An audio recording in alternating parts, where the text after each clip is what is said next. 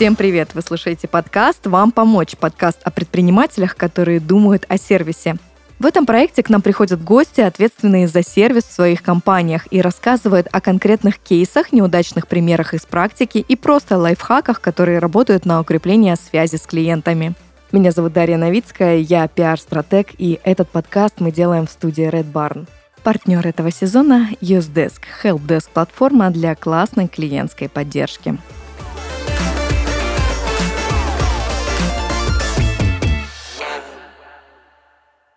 И сегодня у меня в гостях Михаил Сазанов, владелец компании «Кураж Вояж». Это агентство водных путешествий, организующее вояжи с гастрономическим сопровождением на премиальных яхтах в Дубае, Стамбуле, Санкт-Петербурге и Москве. Михаил, привет. Здравствуйте. Расскажи про свой бизнес. Что именно вы хотите знать про мой бизнес? Как ты пришел к тому, чтобы устраивать э, куражи и вояжи?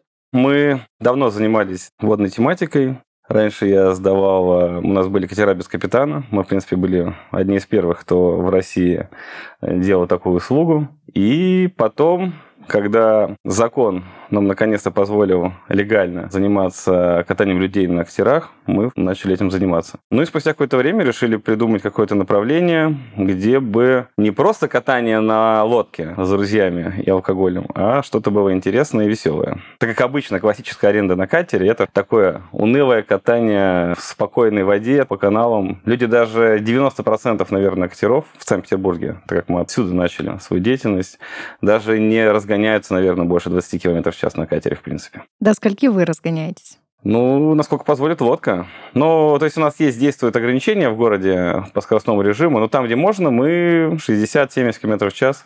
Для нас всегда катание на лодке все равно, даже в финале, всегда должно оставлять какое-то послевкусие для человека. Конечно, если вы там наложили еды, у вас там все стоит, там абсолютно невозможно разгоняться, но в целом, если люди хотят, конечно, все это делаем. А как долго вы этим занимаетесь? Ну, если мы говорим, что в принципе с водной тематикой и всем этим, то, наверное, уже лет 15. То есть до этого мы организовывали всякие там путешествия на гидроциклах где-нибудь, там по Ладоге, по Шхерам, среди нерп. Там у нас были разные мероприятия. А катерами плотно мы занимаемся 5 лет, 5 или 6 лет. То есть, э, в общем, вы занимаетесь этим 15 лет, именно на катерах 5 э, лет. Я читала, что вы организовываете как там частные корпоративные вояжи да, для больших компаний. Как вообще пришли к корпоративному сегменту?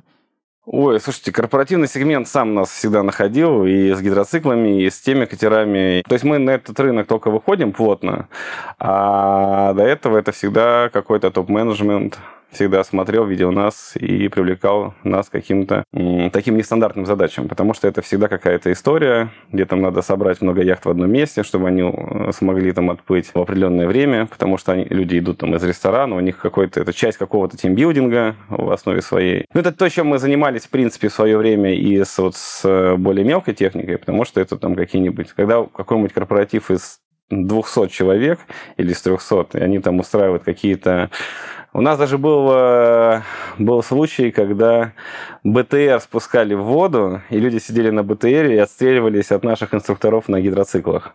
А потом их забирали на вертолете, они там улетали на вертолете дальше там, по своим делам. Ну, тут, наверное, есть как бы вот эта вот история, когда нужно организовать вот эту вот логистику бесшовную. Потому что когда у людей это какой-то праздник или мероприятие, тут нет такого, что можно подождать там что-то 30 минут, посидеть, там, повтыкать. То есть это все должно быть слажено, настроено в определенных этапах.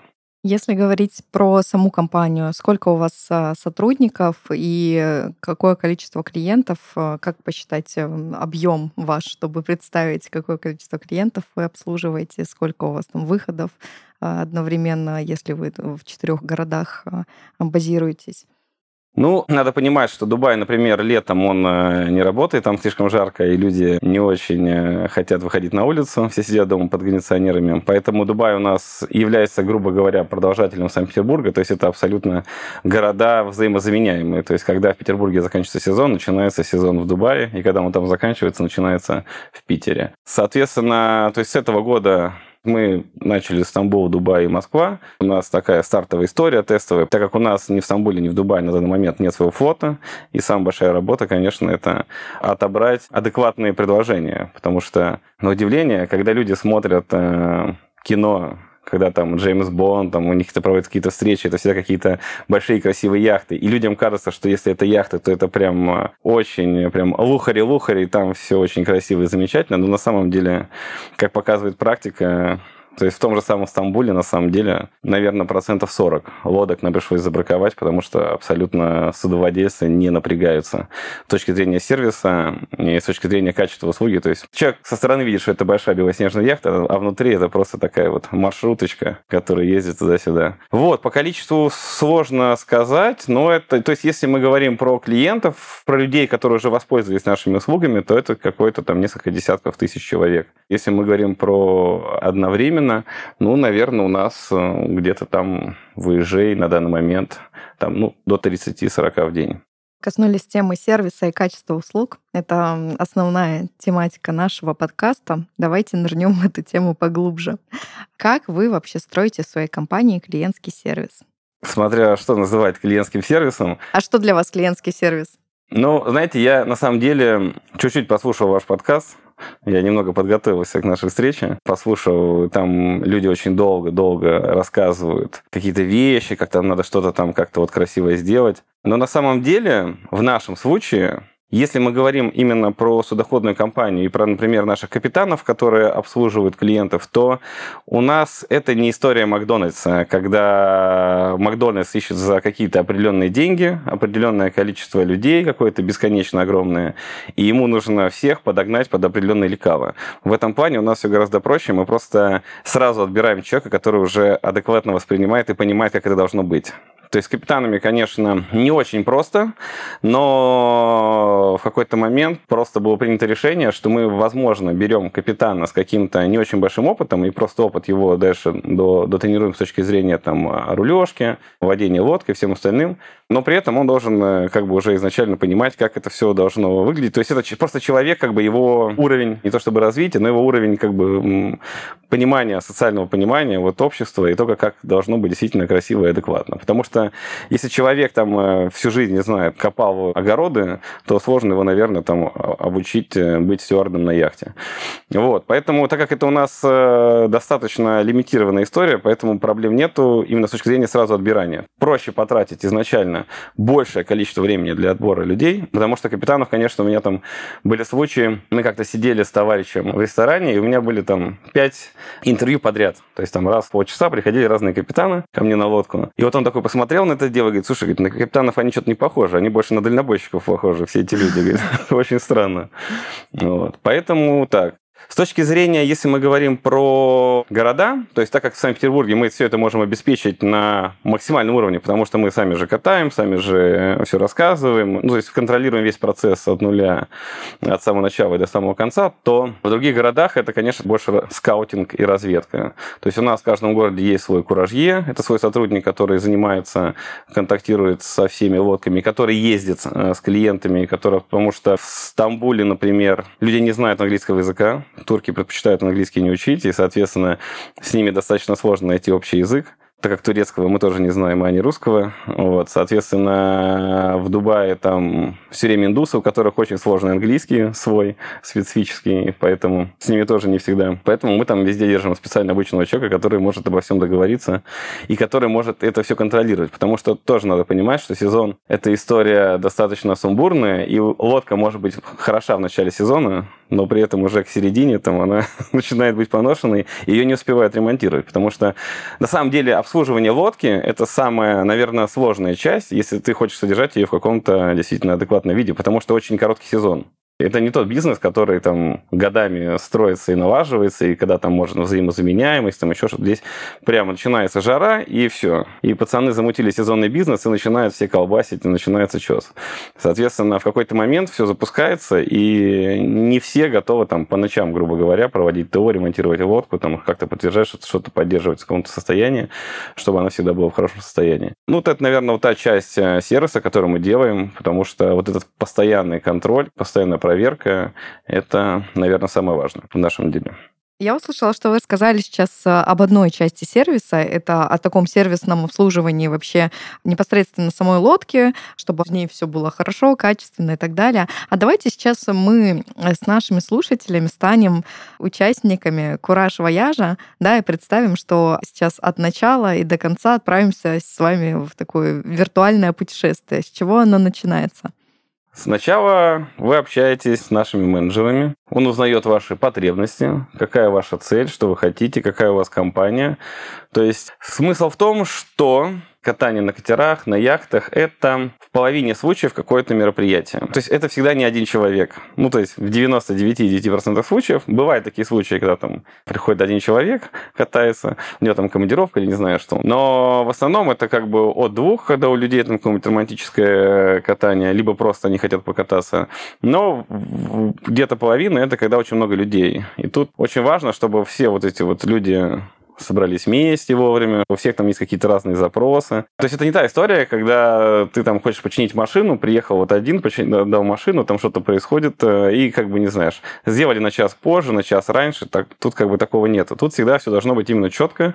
То есть когда люди бронируют какой-то вояж, это всегда вот история, когда вот если не забронировано 2 часа, значит капитан должен быть в 2 часа максимум как штык. И, соответственно, если они берут какую-то, заказывают с собой еду, что тоже обсуждается с менеджером, то, соответственно, еда тоже должна быть вовремя. С этим э, бывают проблемы. И если вы захотите, например, просто заказать себе еду через Яндекс Доставку там, э, или через какие-то другие сервисы, то надо очень четко понимать, что это все должно совпасть вот в определенное время. То есть еду нельзя привезти, например, там за час, на пирсе положить и ждать. Еду нельзя там привезти за полчаса, то есть еду надо привозить вот какое-то окно там 10-минутное. И это все нужно согласовать. Вот. И, соответственно, вы как клиент, вы сначала общаетесь с нашим менеджером, договариваетесь, обговариваете все нюансы, и там за час вам звонит капитан. И вы с ним э, ну, подтверждаете, что вот он будет на месте, вы будете на месте. И дальше вы приходите на причал, садитесь в лодку. И если вы катаетесь с гидом, то, соответственно, гид вас э, как-то развлекает.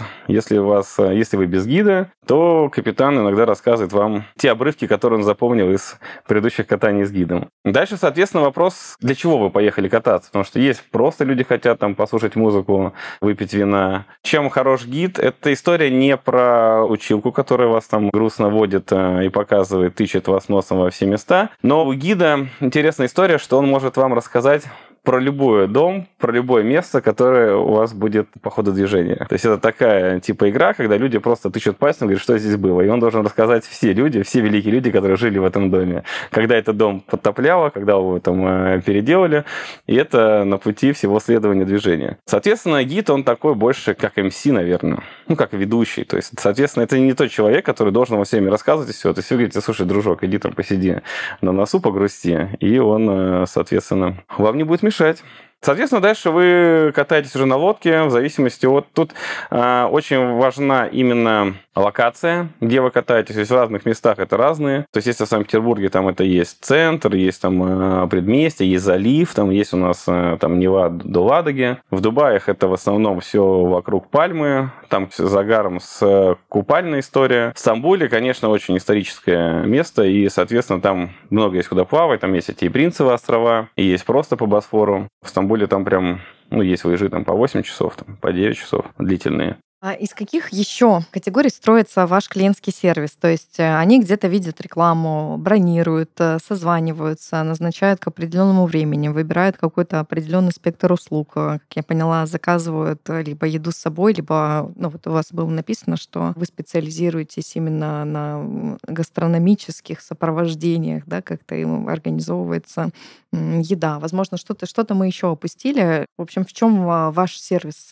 проявляется в рамках всей услуги? На самом деле, самое главное, за что люди платят нам деньги, за то, чтобы это все случилось и случилось очень хорошо. То есть это самая важная часть. Дальше у человека есть возможность выбрать все это на сайте, либо через менеджера, и все это получить в купе бесшовно, без каких-либо проблем. Потому что на самом деле, если вы посмотрите рынок там Санкт-Петербурга, Москвы, Дубай, ну и то вы удивитесь, но в онлайне забронировать лодку и оплатить ее сразу невозможно. это, это почему-то пока реализовано только у нас. Ну, то есть это понятно. Почему? Потому что в Санкт-Петербурге на самом деле мы впереди планеты всей с точки зрения бронирований, и мы видим, э, то есть у нас э, уже мы заставили всех лодочников перейти на какой-то онлайн-режим, и мы точно знаем, когда какая лодка занята и, что. В остальных странах это прямо все они еще там лет на пять отстают, и у них там у всех есть блокнотики, там все созваниваются. Если вы, например, захотите просто забронировать там где-нибудь лодку сейчас в Стамбуле, то это вам нужно будет написать, позвонить кому-то, обговорить, он, он будет вам рисовать какие-то вариации, будет что-то э, называть, он, э, человек будет звонить кому-то там, тот кому-то будет еще звонить, отвечать ему, и вы можете бронировать лодку там типа полтора дня. У нас, в принципе, это происходит, вы зашли на сайт, выбрали лодку, нажали оплатить, оплачиваете, и все. И на этом все заканчивается. И это решение, которое упрощает жизнь в разы, конечно. Надо очень важно понимать, что все равно самая важная часть катания и на лодке, и самая важная часть того, что вообще в этом бизнесе, это то, что люди всегда, они как бы туда приехали получать удовольствие. То есть это не какая-то вынужденная мера. Ну, то есть, грубо говоря, вот есть люди, которые там хотят подстричься, они, вот им их прическа важна, а есть люди, которым наплевать. Они пришли такие, подстриглись и ушли. Здесь такого процентов 5. Ну, вот когда люди просто да, мы просто покататься там, поболтать и все. Вот. Все остальное, это у людей всегда какое-то мероприятие. И здесь суть в том, что если ты как-то что-то не выполнил, накосячил, что-то не произошло, то это всегда 100% негатив. Потому что это всегда мы собрались с друзьями, мы 10 лет не виделись, вот мы собрались, и вот тут такое все получилось. Вот мы тут, у нас день рождения, мы тут, я тут всех своих подруг обзвонила, мы все приехали, а тут что-то не произошло. То есть, и это самая важная часть. То есть, на самом деле, просто чтобы это все стабильно всегда получалось, выполнялось, работало, и вот эти все задействованные лица все смогли собраться в одном месте, и все это получилось хорошо, это как раз то, вот, наверное, есть весь наш сервис. Ну, то есть, есть доп. услуги, есть какая-то вот а, история, но самое важное это, чтобы это все работало правильно и ничего не происходило. Я вот сейчас зашла на ваш сайт, у вас там есть э, такие специальности, как э, директор по свежести, куражье. Это что у вас за креатив такой? У нас есть как бы команда. В этой команде у нас есть разные люди, которые занимаются разными вещами. И, соответственно, так как я всегда занимался лодками, и у меня всегда была судоходная компания, соответственно, это моя часть истории. А Антон, он э, всегда был гидом, всегда придумывал всякие штуки, всегда сидел в библиотеках, фолианты эти переворачивал пыльные, как Индиана Джонс бегал, искал там что-то новое в истории. Вот, соответственно, он занимается все, что связано с маршрутами, с интересами маршрутов, с продумыванием, э, с гидами и все остальное. А я больше занимаюсь лодками, все, что с ним связано, ну, капитанами, всей технической части. А почему именно водные путешествия? Почему именно такой вид развлечений? С самолетами пока совсем все тяжело с точки зрения законодательства. Как только поменяется, как только упростят э, для малой авиации, перейдем туда. Ну, это какая-то личная история с этим связана. Почему вы выбрали? Ну, это как-то так исторически сложилось у меня. Просто я там купил гидроцикл, не знаю, еще, наверное, году в 2009. И с этого и пошло. То есть мы все время были на воде. То есть у нас э, летняя история, она всегда была такая. А Антон, он как бы всегда... То есть ему, ему почему-то все время хотелось. Не знаю, почему у него так складывалось, но он всегда хотел. Поэтому это как-то вот срослось, совпало.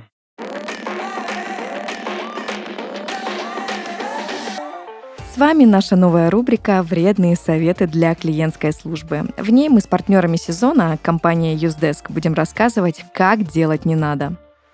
Если ваш клиент расстроен, негодует, плачет даже, отвечайте ему строго, как написано в бумаге, словно робот отвечает. Не меняйте интонаций, говоря одно и то же. Пусть дойдет он до истерик и о помощи вас молит.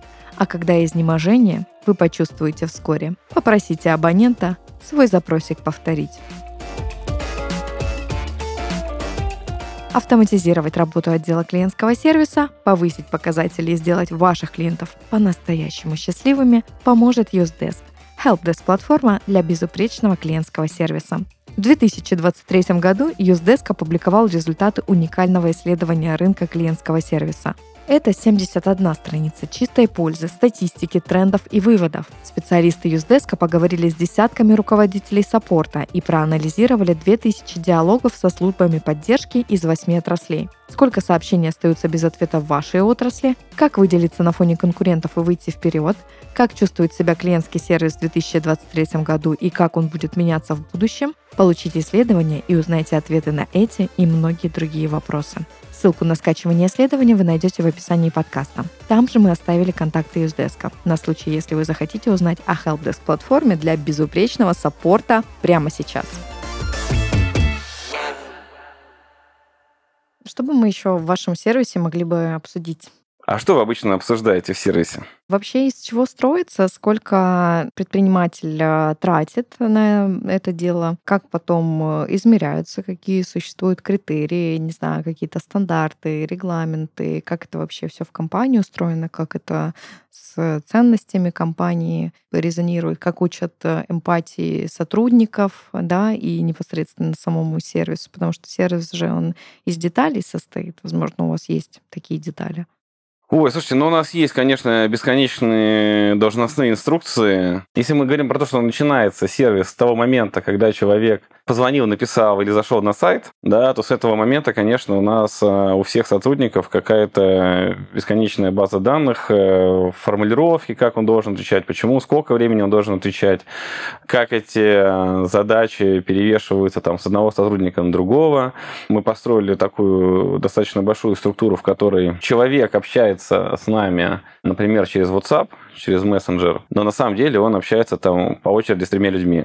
Вот. И в какой-то момент он просто переходит с одного на другого. То есть сначала там по продажам, потом человек занимается бронированием, отдельно согласованием и всеми остальными. И как бы клиент, он даже, наверное, и не замечает этого. То есть для него это все история как бы общения с одним и тем же человеком. С точки зрения капитанов, там, а, гидов, это тоже достаточно описанная и достаточно сильно регламентированная история про то, как что должно происходить, что должно быть на лодке, там пледы, бокалы, в какой момент он что должен предлагать, там есть дождевики на случай дождя, то есть он э, все это дело, конечно, достаточно сильно описано. С одной стороны, наверное, это какая-то достаточно сложная структура, то есть когда ты находишься внутри организации, тебе кажется, что это все классическая и понятная вещь, но в целом, да, сотрудник, приходящий к нам в компанию, он там неделю сидит, читает то, что связано с его деятельностью, сдает э, тесты. Через две недели он, в принципе, достаточно хорошо понимает ценности, понимает, э, как это работает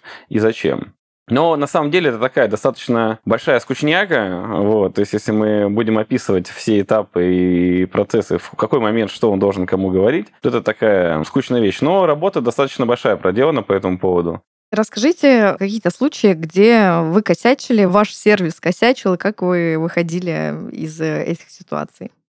Ой, вы знаете, у нас это такой, наверное, будет не очень правильный лайфхак для потенциальных клиентов нашей компании, не очень правильный для нас. Но смысл в том, что на самом деле, чтобы происходили какие-то вещи из ряда вон исходящие, ну, прям что-то такое, ну, это очень мало случаев, там, не знаю, наверное, штук пять. Просто во всех таких случаях мы всегда сами принимаем решения, все это обговариваем. И смысл в том, что из-за того, что это крайне редкая история, вот у нас есть Антон. Ну, у нас еще есть Ника, которая занимается маркетингом, и они готовы вот делать все бесплатно, вернуть деньги. Ну, то есть, если я такой как бы последователь э, больше какого-то конкретного диалога и разговора, то они всегда идут на то, что говорят, надо типа все делать бесплатно. То есть у нас был случай, например, когда у, у людей было разведение мостов, и сломалась лодка прямо вот перед разведением мостов, а он найдет с нуля до двух. Ну, то есть там какие-то вещи, которые абсолютно не зависящие вообще ни от кого.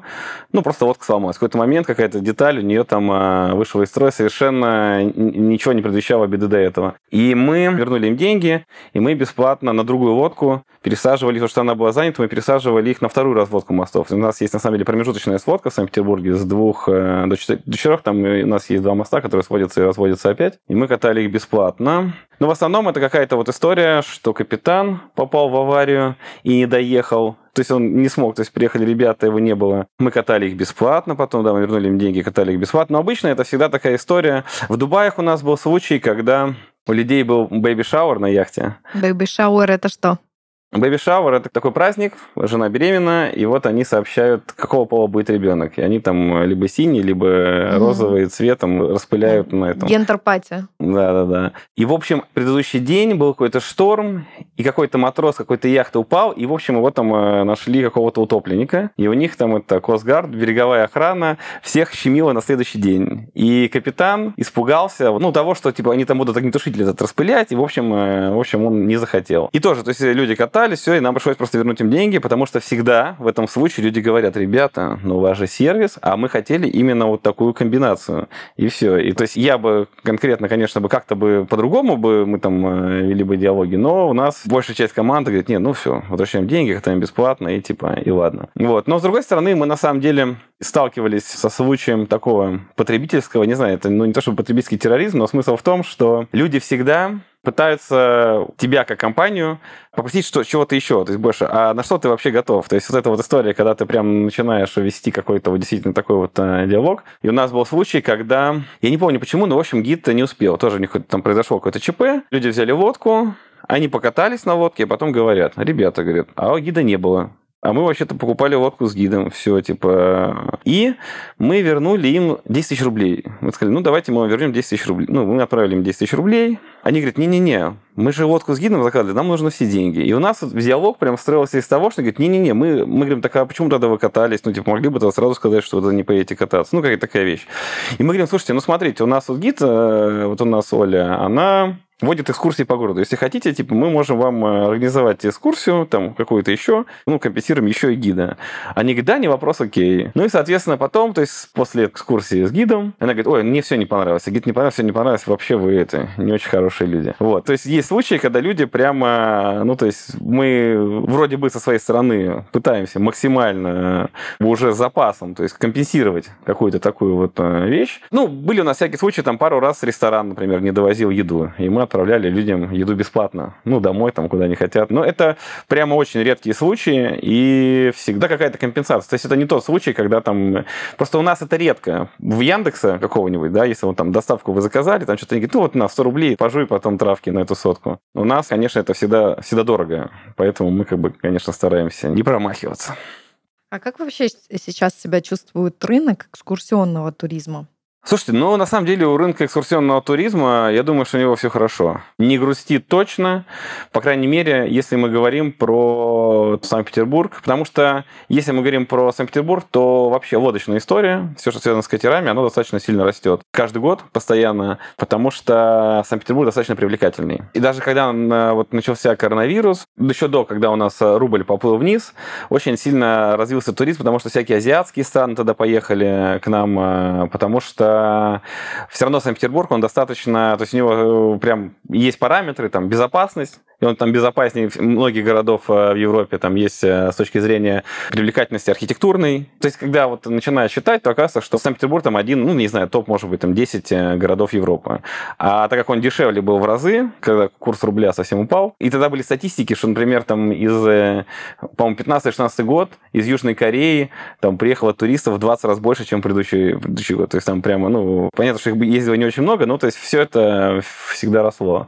А последние пять лет, так как все зависит от погоды, в Санкт-Петербурге все зависит в нашем, в этой сфере все зависит от погоды, то последние там года погода была достаточно хорошая. В коронавирус она была вообще хорошая, потом э, все хуже-хуже, но в целом людей все равно ездит очень много, а так как каналы, Нева, то есть тут очень много, очень большая такая сеть, поэтому Конечно, людям интересно. Я думаю, что это все. Ну, в Санкт-Петербург, по крайней мере, будет развиваться. Сто процентов. Санкт-Петербург, Москва, с точки зрения туризма, она развивается. А как вы вообще вышли на международный рынок?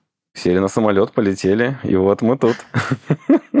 Ну, на самом деле, ездили по разным странам, много чего видели. И в Дубае, во-первых, очень много знакомых сейчас живет. Там прям такое русское комьюнити достаточно большое. И там, э, в отличие от Санкт-Петербурга, всегда хорошая погода с точки зрения катания. То есть, если у тебя там сезон, он такой достаточно стабильный и понятный. Мы-то сейчас работаем на данный момент только с русскими потребителями.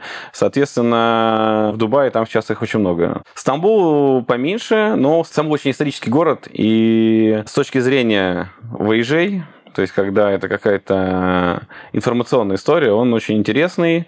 Там очень большое количество разных яхт, и там прям каждый метр, каждый дюйм за последние тысячи лет что-то происходило. Поэтому мы не могли просто его обойти стороной. То есть, соответственно, мы в следующем году будем открывать другие города, но это такой треугольник, куда еще русские могут спокойно долететь. Еще очень важно, в чем э, наш сервис, в том, что можно платить рублями в любой стране мира и русскими картами через эквайринг, даже кредитными. Это правда удобно. Но если взять э, рынок конкурентов, чем вы отличаетесь от других? В чем ваш сервис выигрывает? Смысл в том, что у нас на данный момент конкурентов как таковых не очень много. Если мы говорим про лодку с гидом, то эта история больше все равно занимает какое-то время, потому что нет предложения на рынке вот этой вот связки. То есть мы, вы можете взять лодку, вы можете попросить там у лодочника найти гида, он там в группу корабелов спросит там, кто есть гид, там найдет какого-то гида, может быть, на Авито. То есть это история, что они будут договариваться, или вы будете сами этим заниматься, вы будете сами об этом договариваться. Вот, и тут надо понимать, что тут есть некоторые нюансы, то есть вы можете там кого-то там найти, позвать, он там не доедет или опоздает. Ну, в общем, э, тут э, куча проблем. И такой услуги пока нету ну, как бы, чтобы эта услуга была прямо в комплексе уже решена. Во всем остальном, то, что мы даем, мы даем какой-то гарантии понимания, что это точно произойдет, то есть, что это точно будет э, что-то хорошее. Потому что, опять же, рынок, он достаточно насыщен, и э, если мы берем, например, Санкт-Петербург, надо понимать, что если вы, вот, если вы зайдете на Авито и наберете аренда лодок, я вот как-то смеялся, человек пишет, вот у него три объявления э, на Авито и написано аренда катера, там, не знаю, столько. Это второе объявление «Обучу капитана», а третье объявление похоронных услуг. Ну, вот у него этот э, прямо полный спектр. Э, то есть, и люди, надо понимать, что люди работают летом на лодке, там капитане, там купили себе лодку, на ней там э, кого-то катают, как таксисты от э, вокзала. Также у нас есть, например, в Санкт-Петербурге Марсово поле, где всегда очень много стоит кораблей, где, ну, где, где вообще незаконно, то есть где запрещена стоянка, полиция периодически приезжает, их разгоняет, потом они опять встают, ну и как бы там собирают людей с улицы. А потом э, зимой они лодку поднимают и идут там сторожить склад. Кто-то там сторожем, кто-то поваром, э, кто-то вот в похоронное бюро. И, соответственно, с апреля у них продолжается все то же самое. Вот, соответственно, всегда эта история такая, что лодки совершенно разного качества, совершенно разного уровня, и это достаточно такая местечковая история. Если у вас, например, какое-нибудь день рождения, вы хотели пригласить друзей э, покататься на лодке, то во многом вы бы, наверное, бы отказались, если бы понимали бы, что это будет за лодка. Но так как на, в интернете на фотографиях все одинаково хороши и прекрасны, вот, поэтому сложно угадать. На что стоит в первую очередь обратить внимание предпринимателям или людям, которые ответственны за сервис? Я думаю, что самое главное — это сотрудников, это люди. Потому что человеческий ресурс — это самый главный в организации. И, наверное, я бы спустя много лет опыта э, в разных сферах и насмотрясь на разных друзей, знакомых, если бы меня вы спрашивали совет, куда обратить внимание, то я сказал, что вы больше бы усилий потратите на поиск э, человека, чем на, на написание бесконечного свода правил, регламентов и должностных инструкций. Мы по-разному в разных э, сферах пробовали, и когда ты набираешь кучу людей, даешь им, э, если человек в принципе не воспринимает эту информацию, то его обучить невозможно. Но если ты изначально правильно подбираешь человека, изначально понимаешь, каким он должен быть и что он должен делать, то лучше потратить больше времени на поиск именно конкретных людей, чем потом на их обучение и мучения. Давайте у нас в нашем подкасте, как в новостях, а, будет бантик в конце. Какая-нибудь самая романтическая или прикольная история с ваших вояжей за вашу историю. Самая романтическая? Ну или какая-то, не знаю, интересная история, которая случалась. Ну, у нас э, были какие-то, на мой взгляд, это достаточно какие-то простые вещи, когда парень делает предложение девушке, и с другого катера ему показывают надпись «Ты выйдешь за меня», например, да. У нас были случаи, когда привозили к катеру на гидроцикле, то есть человек поехал с девушкой на катере кататься, то есть он делает предложение, и тут подъезжает на гидроцикле с цветами другой человек. У нас были случаи, как к теплоходу подвозили жениха и свидетеля. То есть, грубо говоря, берут теплоход, будут на теплоходе, и их э, тоже подвозили уже э, к теплоходу, уже тоже на катере. Были случаи, когда они подъезжали на гидроциклах. То есть, это их э, такое появление неожиданное для всех.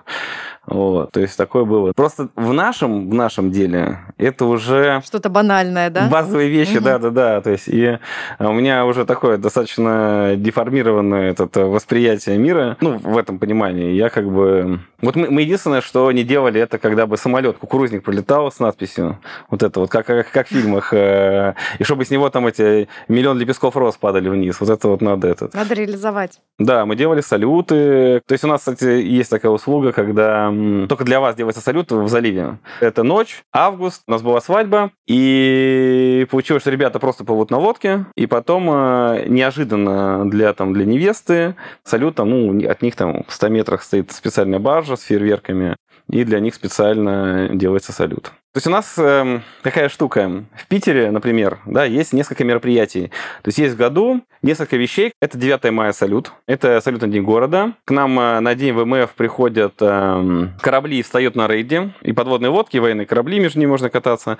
Но самое интересное, это когда происходит парад ВМФ в Кронштадт. То есть центр уже, город уже перекрывают, все там невозможно. И когда ты на лодке уплываешь в Кронштадт, и мимо тебя прям проходят корабли. То есть смысл в том, что корабли проходят прямо там. Ты стоишь на первой линии, линии, там они в 100 метрах от тебя проходят, а потом они проходят мимо, и ты возвращаешься в город и обгоняешь их всех. То есть ты прямо со всеми вот эти вот военные корабли, все двигаются, и ты прямо вместе с ними уже уходишь, их обгоняешь и, и уходишь. И это прямо самое крутое мероприятие э, в Санкт-Петербурге. Не знаю, почему оно не так... А, у нас еще есть алые паруса. Вот алые паруса любят все, хотя мероприятие с воды достаточно странное. Но вот парад ВМФ, я удивлен, что оно не так сильно раскручено, потому что с точки зрения получения какого-то визуального удовольствия, это как бы самое, ну, крутое, потому что ты и на глиссере идешь всю дорогу туда, всю дорогу обратно с этими кораблями, от них там волны, ну, это достаточно веселое такое драйвовое мероприятие. Вот, и у нас какие-то там в Санкт-Петербурге три салюта, и все, но ты потом приезжаешь в Дубай, и ты понимаешь, что у них салют каждый день. 45 дней подряд у них просто идет салют каждый день.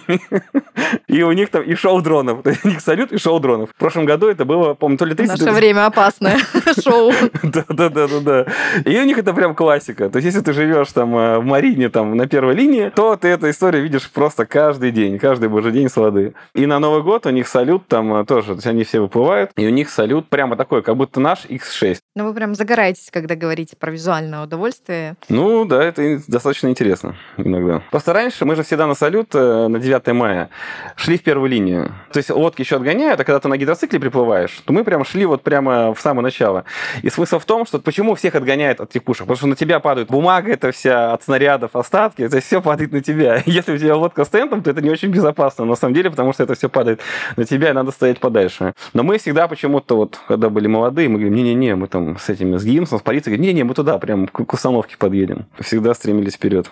И на такой позитивной ноте про стремление вперед мы заканчиваем наш подкаст. Михаил, пару слов пожелания слушателям нашего подкаста, предпринимателям, которые думают о сервисе. Ну, на самом деле, самое главное это быть упорным и не сдаваться, не складывать руки. Это, наверное, будет э, самое важное пожелание для предпринимателей. Потому что в какой-то момент предприниматель даже с точки зрения сервиса, он э, смотрит, как его сотрудники работают. И просто смысл в том, что предприниматель это начинает раздражать. Я просто как-то одно время, у меня там были сервисные центры, я слушал по телефону, я с утра вставал, слушал по телефону, какую чушь несут мои сотрудники, и у меня прямо с утра уже это. Я слал эти администраторам вот эти вот э, записи звонков. И это раздражает, потому что ты вроде бы всех уже обучил, а они э, у тебя все равно занимаются какой-то ерундой. И тут главное не сдаваться, да. Это был подкаст «Вам помочь». Слушайте нас на всех площадках и до новых встреч. Пока-пока.